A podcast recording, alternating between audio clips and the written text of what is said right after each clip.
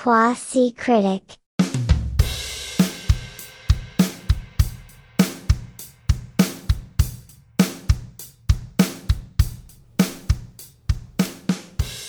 Ok, un nuevo episodio de Quasi Critic, un podcast donde entre Ley y yo armamos una crítica casi en serio sobre series y películas. Yo que soy un espectador más casual y Ley que viene del mundo del cine. Y creo que Ley nos puede contar hoy un poco para refrescar la memoria. ¿Por qué cuando yo digo que vienes del mundo del cine es que vienes del mundo del cine? Qué compromiso, porque además cada vez que dices eso siento que se crea una expectativa increíble. Sí, Ley trabajó con Scorsese, Claro, Coppola. con el mejor y- amigo de Carlos, con- Cameron. y con James Cameron, claro. Eh, no, porque yo estudié cine, básicamente. Y por eso, claro, yo te, te- entonces yo digo que vienes del mundo del cine. Bueno. poco- De la universidad al menos. claro, y yo vengo del mundo normal, no, no del mundo del cine. Ok. Em, pero, eh, no sé, veo muchas películas. Entonces, por eso se llama Quasi Critic, porque entre los dos formamos una opinión con eh, por lo menos mm, 75, no, es mucho, es un 60% de autoridad. Como el chocolate de... de- ¿Viste cuando uno compra cacao puro? Claro. Que dice tipo 40%, 50%, 70% de cacao puro. Este, este es un 60%, así que Ok. tómenlo, tómenlo como tal. Bueno, para los que están escuchando por primera vez, no tanto, pero para los demás sí. Si les gusta el podcast, pueden hacer follow en Spotify Pueden dejarnos sus mensajes en redes.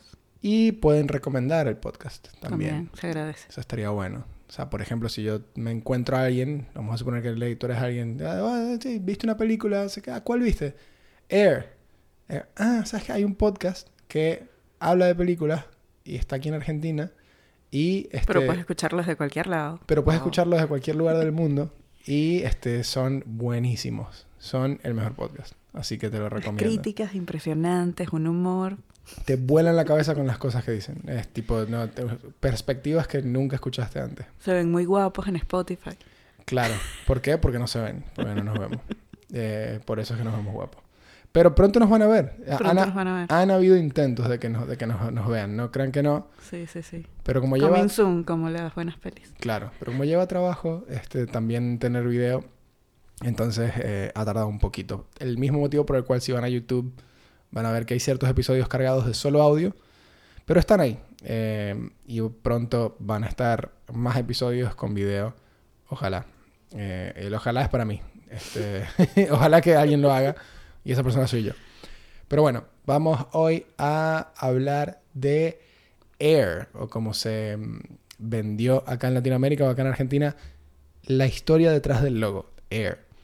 Una película dirigida por Ben Affleck. Salió en 2023. Me parece que la idea era, esta la hizo Amazon Studios, y la idea inicialmente era que saliera para streaming únicamente, pero le fue muy bien eh, en, los, en los screenings iniciales que hubo, y se decidió que Era saliera... una película que ten- merecía la pantalla grande. Ok, ok. Yo a mí me simpatiza mucho eh, Ben Affleck y Matt Damon, como creo que a todo el mundo. Y creo que Ben Affleck es un director que produce cosas muy, muy accesibles. eh, Es muy buen director, sí, sí. Lo hace bien. más, me- más buen director que actor, ¿no? Eh. Eso dicen mucho, sí. Este, sí, puede ser.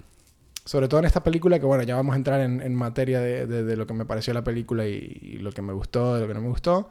Pero en esta película creo que la, su personificación del, de Phil Knight, el, el CEO de Nike, era como muy, muy goofy, ¿no? Muy, demas- mucho más chistosa de la cuenta. No sé si es que él era así en la vida real, carajo. Pero a mí me resultó así. No, me parece que está como más armadito, justamente como para que la historia funcione un poco entre los dos personajes. Pero bueno, vamos a contar un poquito de qué va la historia, para los que todavía no saben. Em, es justamente eh, la anécdota, digamos, que hay detrás de este, lo que fue construir las zapatillas de, de Michael Jordan, que fueron como un ícono súper importante en los 90. Y fue como la primera vez que una marca apostó por un, un producto este, tan personalizado para una, para una celebridad del básquetbol, además, de la NBA. Cuando Michael Jordan todavía no... Cuando no- Michael Jordan todavía no era la, la majestad, ¿no? Claro. Hay un documental que creo que tú y yo tenemos en común, que ambos los vimos y ambos lo vimos y, am- y a ambos nos encantó, que es eh, The Last Dance. Last Dance está en Netflix, el que no lo haya visto, vaya y véalo. Incluso si no les gusta el deporte, si no les gusta el básquet, que es, es mi caso, lo, es súper disfrutable y si en algún momento se toparon con la idea de Michael Jordan o si los atravesó en algún momento de sus vidas por cualquier razón, ya sea porque vieron Space Jam o porque tienen un par de, de Air Jordans, es tremenda película de ver, eh, perdón, tremendo documental de ver. Y eh, este guion, de hecho, surgió de, no sé si sabías, de un carajo que fue estudió cine y nunca le, le- le compraron ningún guion. Y uno de los guiones que escribió fue este. Y fue producto de ver The Last Dance. Que estaba viendo The Last Dance, está desempleado, escribió esto y le fue bien porque este, le compraron el guion. Ah, mira, qué bueno. Es la primera producción de una empresa nueva que hicieron Ben Affleck y Matt Damon que se llama Artists Equity. Que al parecer el concepto de esta empresa es que más de las ganancias de las películas vayan a los guionistas, al crew, a Que sea más justo, digamos. que sea más justo. Y además fue, fue un momento este, divertido, porque bueno, ellos dos, tanto Matt Damon como Ben Affleck, empezaron juntos. De hecho, son amigos desde hace muchísimos años y debutaron juntos, digamos, en, en el mundo de las películas comerciales, en Hollywood. Pero cada uno tuvo como una carrera distinta después de esa primera película que hicieron, que además la hicieron con Robin Williams. Good Will Hunting. Muy buena. Y muy buena, peliculón. Y mm, hacía mucho que no hacían algo juntos. Fue como un reencuentro ahí de una dupla que, que funciona bastante bien. Sí, yo siempre quise ver con ellos, este, no sé si siempre quise ver o la vi, quizá la vi, este, Dogma. Que ellos salen en, en una peli de Kevin Smith, eh, que están juntos ahí también. Eh, entonces, ¿ya ¿alguna vez viste algo de Kevin Smith? No estoy segura, creo que no. Eh, Clerks, Dogma, tiene un montón de películas. Eh, pero sí, es muy lindo verlos, verlos juntos en una película. Acá, en este caso, es una película muy. Muy de receta, o sea, muy de manual, me pareció a mí. Una receta. Sí, es una película, un guion clásico, digamos, es, es una gran publicidad, pero muy bien hecha. Y una clase de marketing para contarte con recursos súper clásicos, como lo, lo grandioso detrás de, de una leyenda. A mí me parece un poco. un- esta pe- película me parece un poquito tomada por los pelos. A pesar de que me gusta este tipo de películas donde. ¿Cómo tomaba por los pelos? Como loca. No, eh, con tomada por los pelos es más lo quiero decir como rebuscada. Ok. O sea, no me parece que, a ver, como decía Lisa, esta película trata de la historia detrás de cómo surgieron las, eh, los tenis, las zapatillas, las gomas en Venezuela, eh, Air Jordan, que ahora son, este, están en todos lados, todo el mundo sabe quiénes, cuáles son. Yo tengo unas, todo el mundo tiene una, este, o mucha gente tiene una. Y es la historia de cómo Nike, que en su momento, en los 80 o a finales mediados de los 80, eran los underdogs, es decir, estaban en tercer lugar detrás de Converse y de Adidas en el mercado de básquetbol. Les iba muy bien en el mercado de running, pero no en el mercado de básquetbol. Entonces es la historia de cómo Nike logró conseguir un deal con Michael Jordan, que ni siquiera era la superestrella que iba a ser, pero le tuvieron fe, para poder surgir o obtener más sí, mercado. no solo eso, sino que, o sea, no... En el mundo, digamos, de, de las zapatillas deportivas es como un icono, porque ninguna zapatilla ha vendido tanto No, como esta. O sea, batió récord, digamos, en muy poco tiempo. Correcto. Entonces, esta, la película, la premisa es esa. La premisa es cómo esto surgió, cómo sucedió. Eh, a mí me parece que detrás de esta historia, o la historia en sí, no es una gran historia. O sea, es una historia que está linda. Es una anécdota bien contada. Sí, es una anécdota bien contada donde no, yo no sentí nunca que hubiese ningún momento de, este, de, wow, no te puedo creer que sucedió esto. O sea, eso me pasó. Eh, un muy lindo, eh, un muy lindo cuento americano, porque es muy, es bastante corpo USA, pasa que hecho muy cute, pero es muy tipo... Es eh, como un gran comercial de Nike. Sí. Los que, los que, no sé, los fanáticos de la marca y bueno, también un poco las personas que, que, que aprecian un buen comercial, este, me incluyo entre ellas.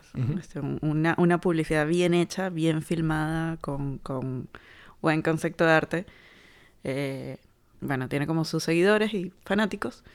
Y Nike siempre ha sido como una marca que, que lo hace bastante bien. Entonces es- esta peli tiene como mucha de esa, de esa onda, ¿no? De, de ese discurso que hay detrás de los comerciales de Nike, que son como inspiradores, medio heroicos, este, no sé, conmovedores, pero con, con cierto tono que como que caracteriza la marca. Y siento que la peli va mucho dentro de, de esa de esa línea, de esa línea con la que estamos acostumbrados a, a leerlos. Sí, ¿no? es, es inspirational. Claro. Esta, esta película es inspirational. Tenemos a Matt Damon haciendo de Sonny Vaccaro, que es como el, el basketball expert en este mundo de Nike. Em, y es el carajo que sabe de básquetbol, que sabe... quién Claro, es- era, para explicar un poco para el que no ha visto la película, era como una figura dentro de la empresa que se, en- se encargaba justamente como de fichar o tratar de predecir quiénes iban a ser los siguientes talentos, como para que fuesen parte del sponsor, ¿no? De, de- de la marca, ¿no? De parte de la imagen de la marca. Sí, y a mí me parece que eso está, está lindo, este, pero eh, eh, Sonny como protagonista fue una historia eh, cautivadora, inspiracional, sí, porque f- es muy, como tú dices, es una, es un- el mensaje es eh, go do it, hazlo. De hecho, me parecía por momentos hasta una... eh, me parecía raro que me estuviesen tirando los, los valores culturales de, Nike como empresa, viste que se los ponían, habían. Cutaways de que tipo, estaba y, y te ponían número 3. No, las reglas Sí, están como para la romperse, misión, ¿no? La misión y la visión de la empresa. Tipo, marico, yo tengo mi, yo trabajo, estoy empleado, no, yo no vine a trabajar para Nike, pero bueno, cool. O sea, incluso es una publicidad para trabajar, que te provoque trabajar en Nike, ¿no? Sí. Eh, lo cual me pareció muy, un poco raro, o sea, un poco raro que eh, la película tenga tanta identidad corporativa, si se quiere. Bueno, porque en realidad, o sea, lo que logró esta marca en su momento, justamente como bien decías al principio de- del episodio, este, en esta época, ¿no? En, en los 80 no era principalmente la, la marca más poderosa dentro de Estados Unidos. Em, además, bueno, eso es una, es una, es una marca que nació en Estados Unidos y que tenía que competir con Adidas, que tenía como el primer lugar, que no era norteamericana y que bueno, que siempre había como un pique ahí entre ellos, ¿no? Correcto. Y en el medio Converse, Sí, que luego eventualmente te cuentan en la película que Converse la termina comprando Nike. Nike. Eh, bueno, Matt Damon no está solo en la película, lo acompaña un montón de gente. Está Ben Affleck como Phil Knight, que es el CEO, el CEO de Nike. Está Jason Bateman, que siempre es un placer de verlo. Es un actor tipo mm, refinado, Divertido. un carajo que él tiene un podcast también, no sé si lo has escuchado. Ah, mira, no tenía ni idea. Se llama Smartless, un podcast con... ¿De qué va? este, Entrevistan a un montón de gente. Eh, estuvo Gustavo Dudamel, estuvo ahí. Wow, ok. Y está gente tipo Gustavo Dudamel, está un montón. Siempre tienen gente cool. eh, y son él. eh, ¿Cómo se eh, Bojack Horseman, la voz de Bojack Horseman, que estuvo en. Arrested Development. Este. Verga, lo- tengo el nombre en la. ah, La voz. me sé los. Me sé, ya veo, producción está buscando. ok. Este, producción es muy buena para, para no pagarle, es muy buena. O sea, si le pagamos es impresionantemente lo que el, trabajo que va a pagamos hacer. con, con amor y comida. Claro. Eh, y también está, son- el podcast son, es Jason Bateman, eh, Bojack Horseman y este Will Arnett y el de, el de Will and Grace, que no es Will, tampoco es Grace y tampoco es Karen, es el otro. El que era cómico, el que el tipo era... El flaquito. Claro, son ellos tres en el podcast. Pero bueno, no importa, escuchen este podcast, porque acá ya tienen muchos... Claro, Sean, Sean Hayes. Ok. Eh, bueno. ¿Que ¿Cómo se llamaban Will and Grace? ¿Él?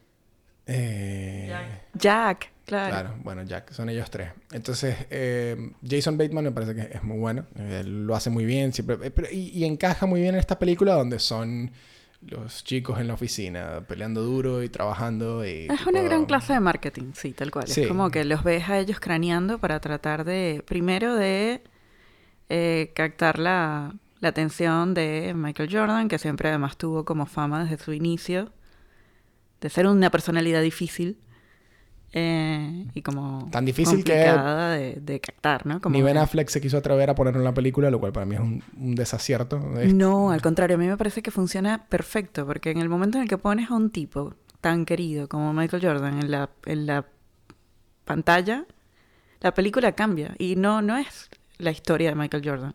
Es una anécdota, Es justamente, correcto. de Eso es cómo se construyó una marca. Pero Entonces está buenísimo que nunca le veamos la cara. Pero era que raro. solo lo escuchemos. ¿No es te, genial. ¿No te parecía gracioso igual como lo, lo tipo...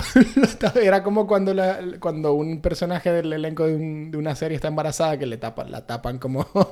le tapan como sí, cierta... Era pero como- me parecía justamente eso, gracioso, como divertido, como porque además la cara de Jordan la tenemos todos. O sea, es una personalidad súper conocida, no importa de la generación que seas, es la, creo que es la figura más importante que ha tenido el básquetbol. Y por esto me van a, me van a mentar la madre muchos, pero no me importa. Ok, a ver. Este, y, y eso, era como que si, si aparecía en pantalla, Por lo menos la, la- la peli iba, la parte iba de a atrás de la tomar cabeza. otro, conformado Pero lo vimos un montón de veces, incluso cuando le están presentando la idea, cuando al Sí, fin logran llegar a él y Claro. presentarle la idea. El plano que vemos es un plano súper clásico, la espalda de Jordan, y solo escu- escuchamos. Y vemos la cara de Viola Davis, que es la, la madre de Mm. Michael Jordan, que es un personaje súper importante dentro de la historia. A petición de él, por cierto. Jordan pidió A que. Viola Davis fuese el qui- quien hacía la mamá. Y pidió también que estuviese el personaje de Marlon Wayans, que es eh, George Ravelin, que creo que fue el que lo entré, fue uno de los, de los coaches que tuvo antes de que lo ficharan a los Bulls o algo por el Sí, estilo. es amigo de la familia, es como alguien querido para... Luego tenemos a Chris Messina, que hace David Fogg, que era el, el manager de Michael Jordan, que es un personaje que de nuevo es eh, un poquito exagerado, pero era el que se peleaba A ver, por todo va a ser con- exagerado en esta peli, pero justamente por lo que decías también. Es como una... Bueno, producción tuvo una frase que a mí me pareció súper acertada, porque dijo tipo es la vieja fórmula conocida, pero que sabemos que funciona. Y en esta peli funciona muy bien. Es todo cute, es todo cómico, es, es- la, Sí. la venimos a pasar bien. es estamos Sí. pasando un rato Pero incluso eso es difícil de hacer, porque justamente es una fórmula tan conocida que muchas veces no funciona, aburre. Tienes ganas como de No, y no terminarla. cuentas con un elenco que es carismático. Está Chris Tucker, que a quien no le gusta ver a Chris Tucker. Era tipo, yo me hubiese gustado que saliera más Chris Tucker en toda la película, Mm. porque ya verle la cara es como, eh, es cool. Em, entonces, sí está, está, o sea, por esas, solamente por ver al elenco, funciona. La música también está buenísima. La y tiene como cool, cierta yo- cosa nostálgica con, con, con los 80, con los 90, que está buenísimo, que a mí particularmente me gustó. Me gustó mucho el intro de la película, que es como un gran, no sé, phone footage de, de un montón de iconos de los 80 que están muy divertidos. A mí me, parece, me pasó que se sentía un poquito hecha en esa época la película. ¿no? O sea, se sentía, era- se sentía retro. Me pareció cool eso. Claro, súper buscado. Genuinamente Sí. buscado, o sea, claramente había una intención de eso. Con la música me parecía, me pasaba algo gracioso que sentía que la película funcionaba de la siguiente manera. Era como cinco minutos de diálogo, cancioncita, cinco minutos de diálogo. Como un comercial. Canción. Eh, Sí, yo Sí. no había hecho ese paralelo, mira. O sea, es verdad, como un comercial. Tal cual. Eran cinco minutos de, mus de diálogo, una canción de los 80, 90, diálogo. Que además es una canción que generalmente estaba enmarcando una secuencia de mucho esfuerzo para llegar al resultado final. Hay una secuencia, por ejemplo, donde los vemos a ellos, ellos van a tener, cuando al fin logran este, tener una sesión con Michael Jordan para presentarle el proyecto, tienen que correr y hacer todo como en una noche, en un fin de semana, algo así. Eh, presentar el prototipo, fabricar el prototipo, presentarlo, este, diseñarlo, hacer el speech, como todo el, todo el pitching, ¿no? Para, para venderle la idea. Y todas esas secuencias, tipo de ellos esforzándose por la meta, están todas enmarcadas dentro de un tema musical. No recuerdo cuál era el tema. cuál- cuál Ah, era. hay varios, en realidad. Varios también icónicos de los 80. Está- tengo idea que esta- salía Eye of the Tiger. No. Sí, creo que sí. Ay, ahora tengo como un laxo, pero... O algo- o una me recuerdo, tipo, yo la fui a ver al cine y, tipo, no podía evitar tararear Claro. con algunos clásicos. Sí, sí, estuvo, estuvo los, los, eh, varios Tamaiken ahí metidos, eh, varios buenos, buenos needle drops. Este, eh, la peli funciona, o sea, hay algo interesante de esta película que es que en la era de los spoilers, el 98% de la gente que va a ver esta película está spoileada porque todos sabemos que las gomas son un éxito, los Mm. tenis son un éxito. No, y además es, es un tema que ha sido recurrente sobre todo en Netflix, por ejemplo, porque así como está The Last Dance, donde se habla de, de ese momento que fue súper icónico para Jordan, porque, a ver, veníamos de un momento en el que habían grandes personalidades este, del mundo del básquetbol, estaba, bueno, lo- los nombran varias veces, pero nunca alguien que batiera tantos récords, que además fuese afroamericano, que viniera del, del básquetbol eh, universitario y que tuviese una personalidad tan peculiar. E- esa, esa NBA de ese momento, de, de esa generación, digamos, tenía muchas personalidades peculiares Y Dennis Rodman. que hicieron también que, que la gente viera un poquito más allá de la cancha. Claro, Y Sí, que la marca también tuviese como otro viraje. claro. Sí, eso por ahí con LeBron James, por ejemplo, Claro. sucede, pero no, no con la misma escala, ¿no? Con, con la misma... A ver, de otra manera quizás, pero bueno, hubo antes gente que abrió como ese camino y, y Jordan fue uno de ellos. Una de las cosas que cuentan en la película justamente es que Nike se da cuenta que tienen que hacer que estas zapatillas no sean blancas, que era parte del reglamento. Este, era, era parte del reglamento para poder jugar este, dentro de la NBA tenías que tener zapatillas blancas. Y deciden utilizar los colores de, eh, de los Bulls, de los, de los Toros de Chicago. Y bueno, deciden asumir una multa cada vez que Jordan usaba esas zapatillas. Y esa multa, que al principio parecía como súper este, cara, se vuelve una limosna al lado de lo que producen las zapatillas. ¿no? Por eso digo, es como un icono dentro de los productos deportivos. Y esta película no me sorprendería, por ejemplo, que la terminen dando tipo en escuelas de marketing y cosas por el estilo. Sí, verdad. Pero bueno, lo que iba a decir también era que, mm, que me fui un poco por las ramas. Este. mm, Perdí la idea.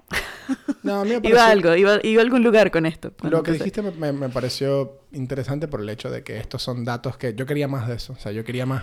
Ah, ajá, ahí va, retomé. Que bueno, que Netflix nos acostumbró mucho a, a saber sobre el tema, no solo con Last Dance, sino por ejemplo tienen una, una serie muy buena que se llama Astraps, Que es sobre, cada capítulo es sobre algún artista que, digamos, quizás un poco más underground, eh, que ha diseñado algo que ha revolucionado el mundo. Y hay un episodio que está dedicado a el- al que diseñó las zapatillas, que está dentro de la película. Y yo creo que es Ah, el mira. mejor episodio de No toda la serie. eso. Es buenísima, el que no lo haya visto, se la súper recomiendo. Abstracto se llama en español. Eh, es, una, es, una, es una serie documental que está bastante linda de ver. Entonces, bueno, eso, como que spoilers había, ya todos conocíamos la historia. Claro, entonces. pero ficcionarla de esta forma y usar ciertos recursos clásicos bien usados con buen gusto hacía que la, que la película fuese como súper disfrutable. No es la mejor película de la historia, pero es una buena película además para ver en el cine. Ah, Para mí, eh, ahí creo que difiero. O sea, para mí esto pudo ir, sea streaming directamente muy bien, porque muy bien que le vaya bien en el cine, porque el cine necesita que la gente vaya y pague por películas que no sean blockbusters y que vuelva un poco el cine de cuando uno pagaba por ver una A ver, lo que pasa en es que cine. La, la película tiene como ciertos momentos emblemáticos también de, de la NBA de esa época que verlos en pantalla grande es re lindo. Además también juega mucho con las texturas de la tele, de la resolución de esa tele que había en esa Mm. época. Eh, está interesante verla, verla en pantalla grande y escuchar la banda sonora y, y más si te gusta, bueno, a mí me gusta el básquetbol, es, es interesante. Y ver, ver todo en pantalla grande es más lindo también. O sea, Sí. eh, eh, es una realidad, uno un poco... O sea, yo a veces soy culpable de decir, tipo, "Ah, ¿para qué voy a ir a ver esta película en el cine? Pero en realidad todo es lindo verlo No, en bueno, el creo que todos caemos a veces en eso, pero esto es una peli divertida en el cine. Sí, sí. Justamente porque tiene muchos detallitos cuidados. Ben Affleck Tiene garantía es un por director. Ah, mira. Porque termina con, con Matt, Damon así todo, tipo...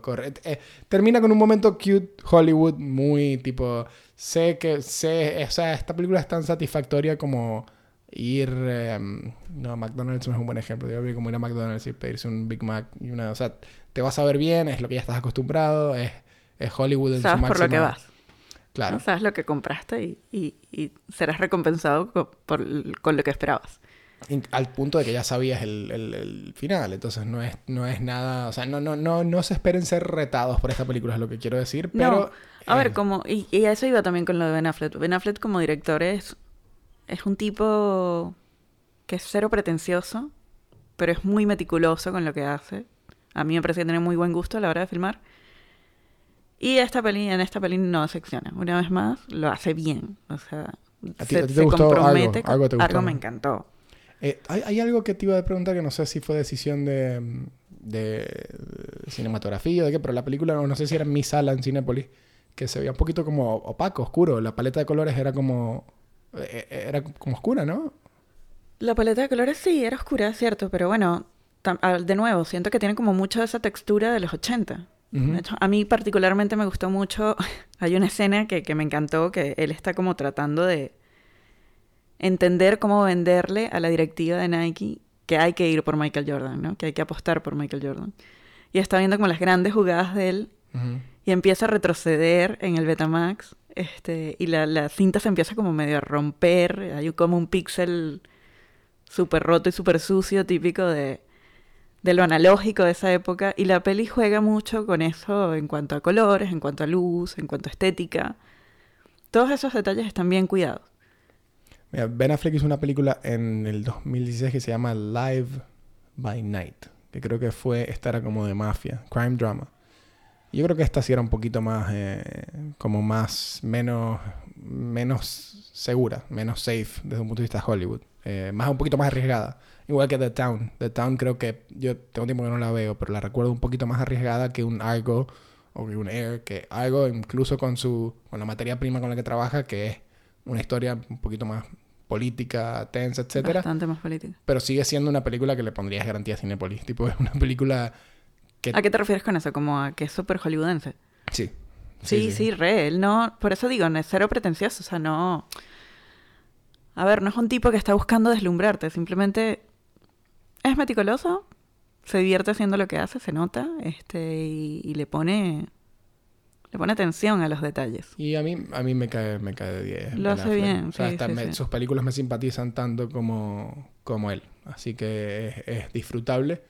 Em, sí, me- me pareció... O sea, un poco estoy como un poquito conflictuado en el sentido de que sí sentía como que... Ok, es una linda historia, no sé en qué punto vamos a terminar. Como que cuando la película estaba terminando me preguntaba cómo van, o sea, si esto es un avión que estamos volando, ¿cómo lo van a aterrizar? Porque es como que, ok, sí, todos sabíamos que las, las tenis iban a hacer. Y terminan la película spoilers para los que no la han, la han visto. La película termina con un momento tierno con Matt Damon, que en la película le hacen un poquito de burla porque tiene, una, tiene pancita y que no corre. Claro, es el tipo.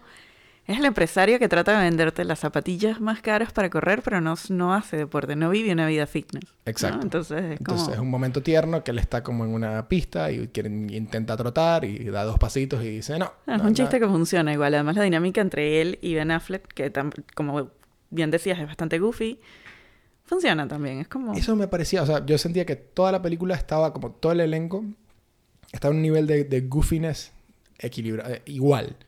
Y cuando entraba Ben Affleck en escena era como que Ben Affleck me daba hasta risa porque sentía que era, o sea, me parecía hasta tierno que era como que era demasiado tonto, era como demasiado... eh, eh, Sí, ya. se divierte riéndose de sí mismo, caracterizando un personaje que es Exacto. payaso. Era como que, marico, pero, o sea, estamos, es una guachafita la peli, pero tampoco, o sea, poner un poquito más de...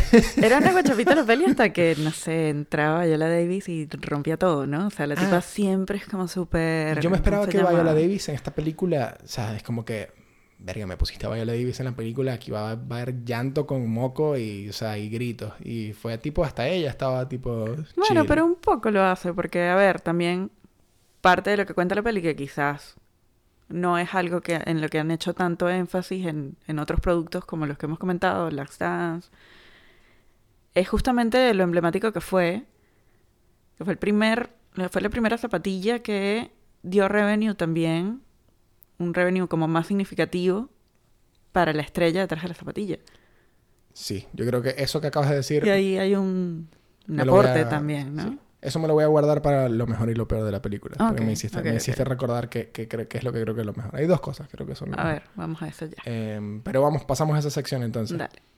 Lo mejor y lo peor de Air, para mí. Lo mejor y lo peor. Lo mejor es esa escena que me hizo recordar Lisa ahora, donde Viola Davis, que ahí es tipo, verga, qué bueno que tenemos a Viola Davis haciendo eh, esta interpretación. Le dice al personaje de Matt Damon, a Sonny Vaccaro, le dice que sí, que acepta el trato, que, que era como algo impensable, que tipo le decían, ni, o sea, no hay chance que Michael Jordan tome una reunión con Nike, o sea, déjenme. Le dice que sí, pero le dice que... Porque Jordan antes de esto era, era fanático de los Adidas. Correcto. Y le dice que sí, pero que Michael Jordan quería un porcentaje de las ventas de De cada zapatilla. por siempre, indefinido, ¿no? Un contrato perpetuo. Sí. Eh, y esa, ese intercambio entre Matt Damon y Viola Davis por teléfono en la película es un momento dramático lindo. Que está También muy bien filmado. muy bien filmado, muy bien actuado, que Y es la única vez en la que le oímos la voz a Jordan. Porque hasta, hasta ese momento sus padres hablan por él. Solo le vemos la espalda en algún momento, lo vemos llegando a la reunión, un tipo súper alto, súper emblemático, pero siempre de espalda, ¿no? Y esta peli el- esta fue, fue aprobada por él. O sea, todo lo que, todo lo que vemos en esta Sí, peli sí, fue. supuesto. O sea, Sí, sí, esto sí. fue. esta- tiene su bendición y su. Entonces, sí, es como que un testamento a que es una película que, por lo menos a ojos de, de Michael Jordan, está, está, está bien. Que es un tipo bastante quisquilloso también y que... Sí, que No ya. es fácil de ya- convencer. Ya con The Last Dance tuvo como una publicidad arrechísima y acá es como que más todavía. O sea, como que. Una más, pero... Claro. Eh, para mí eso fue- esa escena fue lo mejor de la película, sin hablar de lo, lo- buena que era la dinámica entre el cast. Todo el cast es muy bueno. Son puros duros, puros grosos. Este, Matt Damon, Ben Affleck, Jason Bateman. A mí hasta Chris Tucker lo meto ahí. Chris Messina, que es el, manager de, Michael Jordan. eh, aún con lo exagerado, le está poniendo el todo para que fuese cómico. Eh, así que para mí todo eso fue lo mejor. Lo peor de la película para mí fue el, el- los ex- un poquito más cursi de lo que me hubiese gustado a mí. Tipo, yo podía ser así de tierna y así de, de, de- de cuchi sin tener que sin tener que ser tan empalagosa en las líneas, en los diálogos. Eh, y, y mucha, para mí la música para ti funcionó, pero para mí era muy constante. Tipo, era tipo, y, y que me pusieran los valores empresariales de Nike también era un poquito como, que esta, o sea, esta película es que la hicieron para los empleados de Nike o para, o sea, no, o para el público. Eso me, parece un poquito raro. Pero sí, para mí eso es lo mejor y lo peor antes de rating. Para ti. Para mí, lo mejor, justamente la nostalgia bien retratada de una época. Este, la secuencia inicial de los títulos me pareció magistral a nivel montaje. Creo que lo que más me gustó de la película fue el montaje.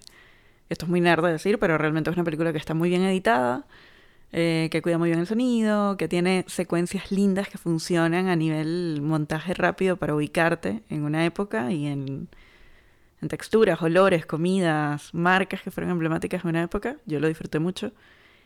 Y para mí la música funcionaba re bien porque era una música que te ambientaba y que además funcionaba un poco como, como un flashback en la cabeza del espectador.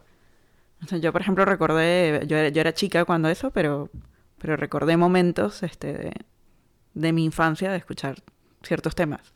Entonces, para mí eso funciona bastante bien. Lo peor, a ver, no es una, peli a la que tendría demasiado que criticarle. Este, no, no sé, quizás me hubiese gustado ver un poquito más de... No sé si homenaje es la palabra, pero como reconocimiento quizás al, al creador de las zapatillas, porque bueno, dentro del mundo de la moda también fue un tipo supervisionario, que no solo cambió el, o sea, no solo hizo esta zapatilla que fue súper emblemática, sino que cambió también el concepto de zapatillas deportivas hasta ese momento, visualmente.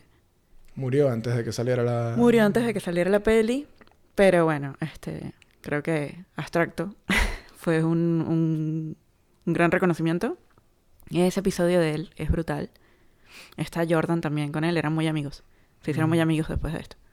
Esto que dices de la nostalgia es muy verdad. O sea, esto que dices de la nostalgia de... de- de- Pero nostalgia bien, bien Sí, usada. sí, eso sí es verdad. La- las partes que... O sea, para que le guste el marketing, a mí me gusta el marketing y me gusta la publicidad. Y como grababan las marcas y los logos y las cosas de la época, eh, muy lindo. Eso sí fue muy, muy lindo de ver. Eh, Y hacía rato también que una historia que contara algo sobre el mundo del deporte no funcionaba tan bien. Porque también hay muchas cosas hechas sobre el mundo del deporte que no funcionan. no todas funcionan. Es difícil ya contar una historia así. claro. Entonces creo que también hay mérito. Más Sí. una historia que todos recontra conocemos. La, la, la peli es, es un éxito, ni hablar de que es un éxito. Muy bien, que le, que le haya ido bien en, en- en taquilla. Estoy viendo acá cuánto ha recaudado y bueno, todavía no, no ha cubierto su, su, su presupuesto. Bueno, creo que ya ninguna, después de la pandemia y, y la era de del streaming, ¿no? Eh, ya ninguna película recupera realmente demasiado en taquilla. Me imagino que ya es después. Ya es lo que hace este con licenciamiento a Es que, sí, exacto, cambió el negocio. Claro. Eh, bueno, ni hablar de Mario. No sé cuánto costó la película de Mario, pero la película de Mario está, por cierto, tomando, eh, haciendo una tangente. Eh, creo que es la película animada con el mejor opening de la historia. Y Ah, mira. Eh, quiero ver aquí cuánto ha hecho, porque creo que ya pasó los 500 millones de dólares y va, ahora, ahora mismo va por 677 millones de dólares con un presupuesto de 100 millones de dólares. La película de Mario, así que impresionante.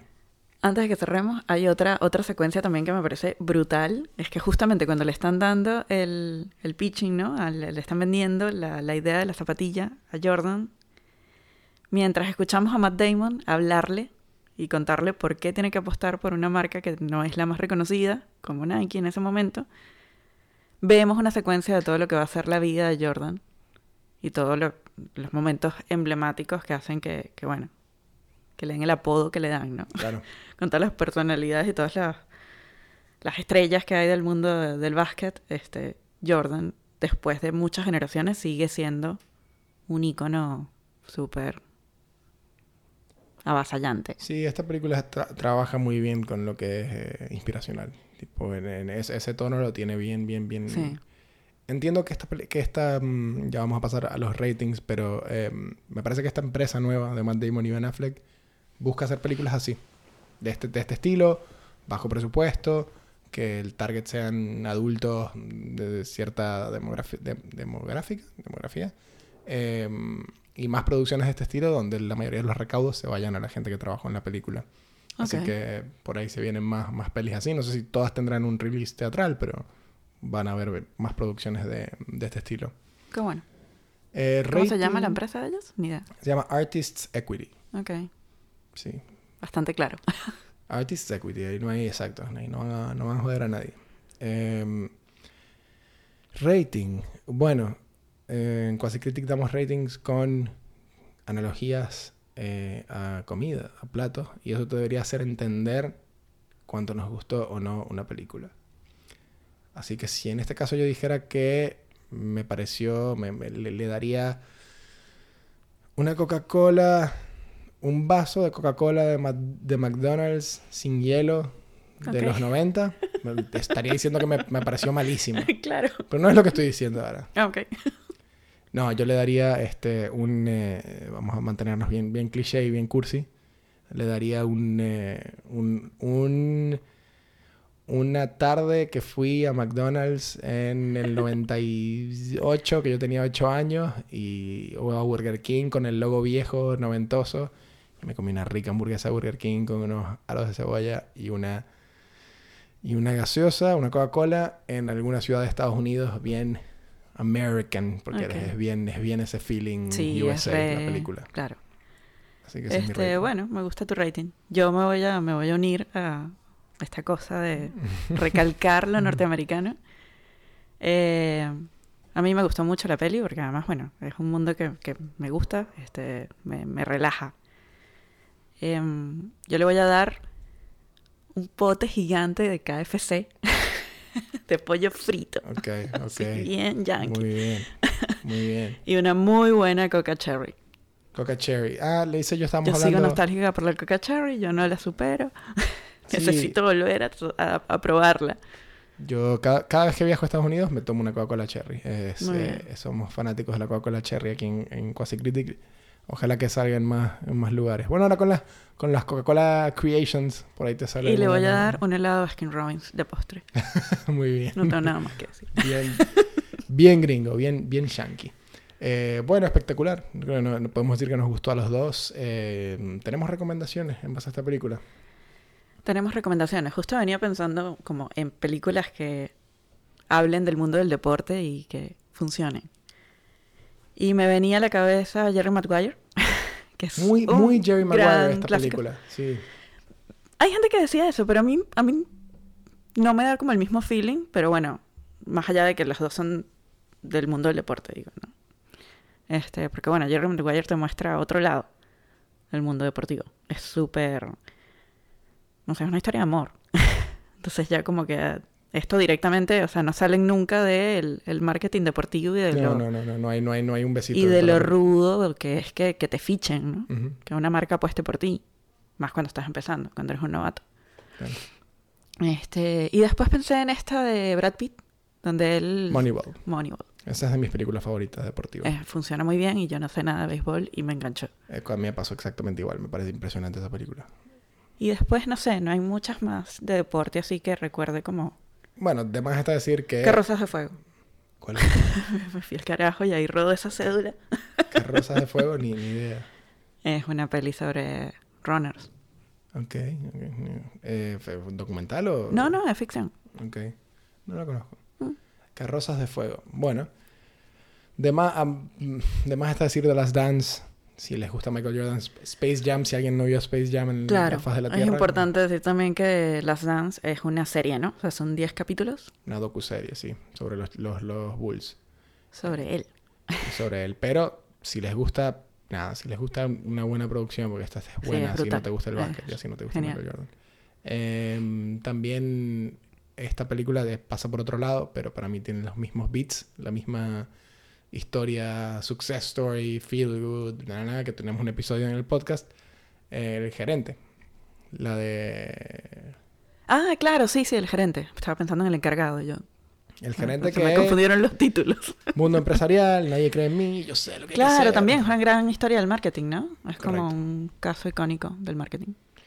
Así que con eso llegamos al final de este episodio sobre Air y nos despedimos, no sin antes decir que si les gustó el episodio, si les gusta el podcast, pueden hacer follow en Spotify, recomendar el podcast, Hablarnos por Instagram, los leemos. por Instagram que es Quasi Critic Pod, seguirnos y hablarnos, pedirnos eh, alguna reseña. Creo que nos pidieron algo por ahí, pasa que no estoy recordando qué ni quién. Eh, Bueno, Pero prometemos, prometemos hacer el trabajo para la próxima. Viene, se viene. Eh, pero por hoy, hasta aquí con el episodio y nos vemos en otro después.